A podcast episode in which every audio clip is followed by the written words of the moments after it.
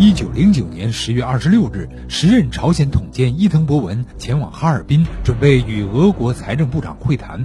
刚下火车，便被欢迎人群中的朝鲜青年安重根连开三枪击毙。伊藤博文是日本明治维新的元老，曾任日本第一届内阁总理大臣。他曾发动了对中国的甲午战争，是日本侵略扩张和吞并朝鲜的主要策划者。中日甲午战争后，日本驱逐了中国清朝在朝鲜的势力，加紧入侵并控制朝鲜。一八九七年，朝鲜王朝改国号为大韩帝国，日本逼迫韩国签订了一系列的不平等条约，最终使韩国沦为了日本的殖民地。而朝鲜青年安重根如何突破了俄国军人的严防，混入到日本人的欢迎队伍中？请听老林说旧闻：安重根刺杀伊藤博文。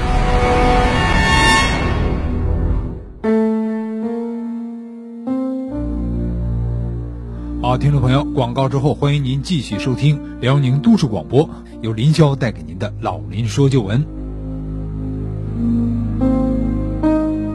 为了能够永久统治朝鲜，伊藤博文甚至处心积虑的将年仅十岁的朝鲜皇太子李寅送到日本留学，从小对其进行培养和灌输亲日思想，为日本培植傀儡皇帝。上世纪三十年代。日本扶植的溥仪当了满洲皇帝，几乎啊就是从伊藤博文那儿学来的这个套路。不过哪里有压迫，哪里就有反抗，压迫越深，反抗越烈。伊藤博文在朝鲜的所作所为，引起了朝鲜许多青年的不满，安重根就是其中一位。那他是如何产生了要刺杀伊藤博文的想法，又是如何实施的呢？安重根。是朝鲜的海州人，一八七九年九月二日出生于名门世家，在兄弟姐妹当中排行第一。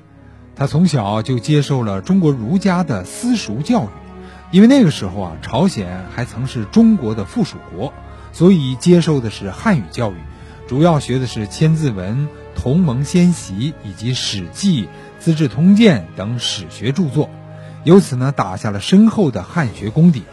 其以后的写作呀，也大都是由汉文来撰写的。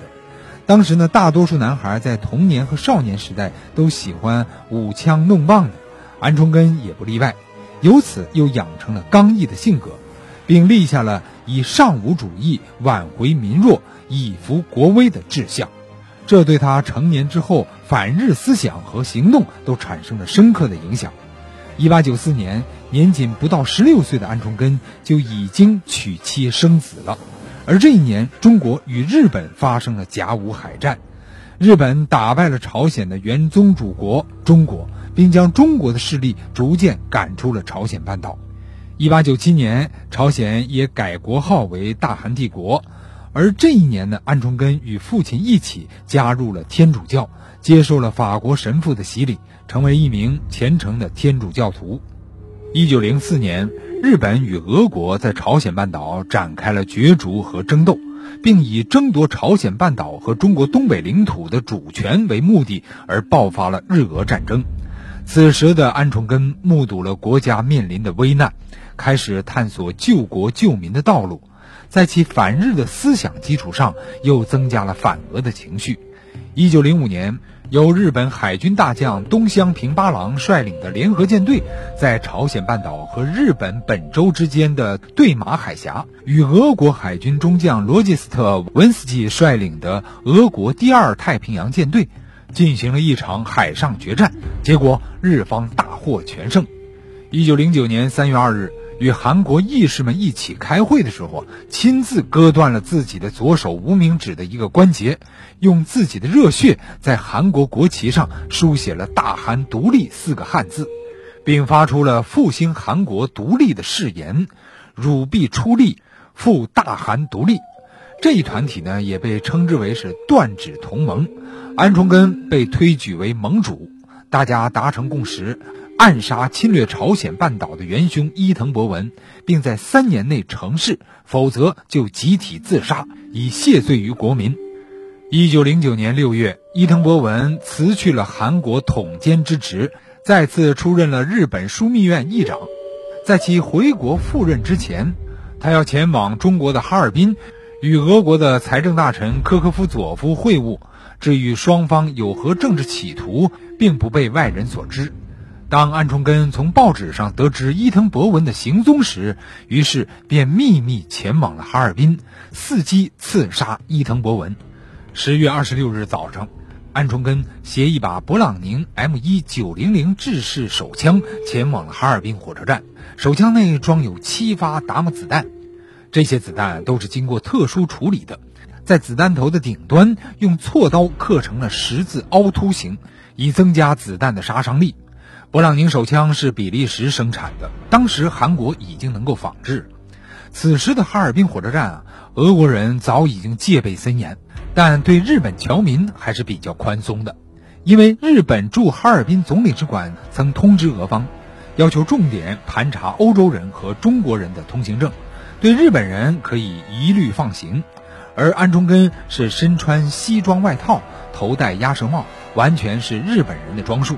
而在俄国人的眼中啊，根本分不清楚日本人与中国人和韩国人的区别。安重根因此呢，得以混进了欢迎的人群中。当伊藤博文等人走下车厢的时候，开始依次检阅俄国的军乐队、仪仗队、各国领事团和中国仪仗队。安重根这是已经认定了那个身材短小、白胡子飘然于胸的老头就是伊藤博文。等到伊藤检阅完毕折返的时候，安重根突然从右口袋里迅速掏出手枪，对准伊藤啪啪啪就是三枪，之后又对旁边人打了四枪，现场顿时一片大乱。俄国宪兵也反应非常迅速，立即向安重根扑了过来。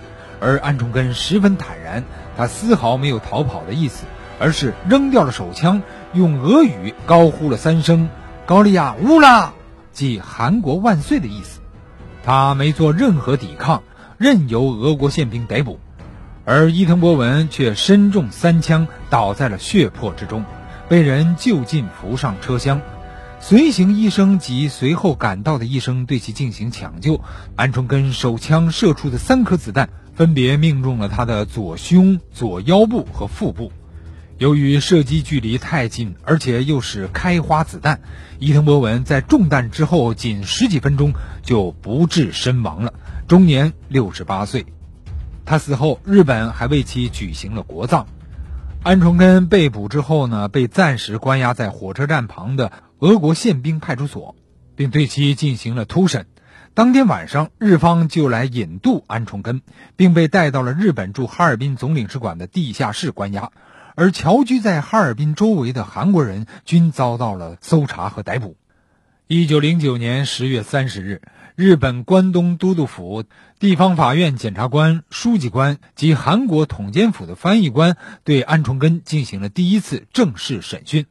安重根为了不连累同党和家属。声称整个刺杀行动都是自己一人策划所为。